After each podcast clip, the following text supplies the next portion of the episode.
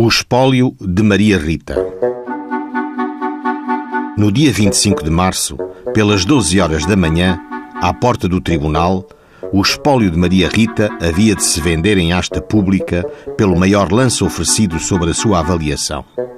Os bens mobiliários da mal-sucedida Maria Rita eram os seguintes: dois cobertores velhos de lã, dois chailes velhos de lã, três lençóis velhos, um lenço preto, um colchão de retalhos de trapos e duas almofadas, tudo avaliado em mil e sessenta reis.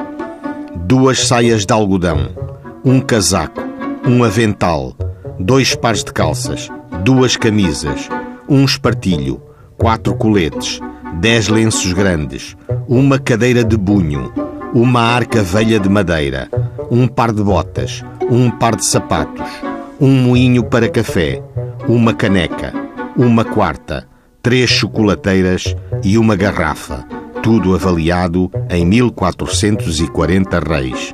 Através de anúncio, foram citados os credores incertos da Maria Rita. Ignoram os autos, se baixou à terra vestida e calçada.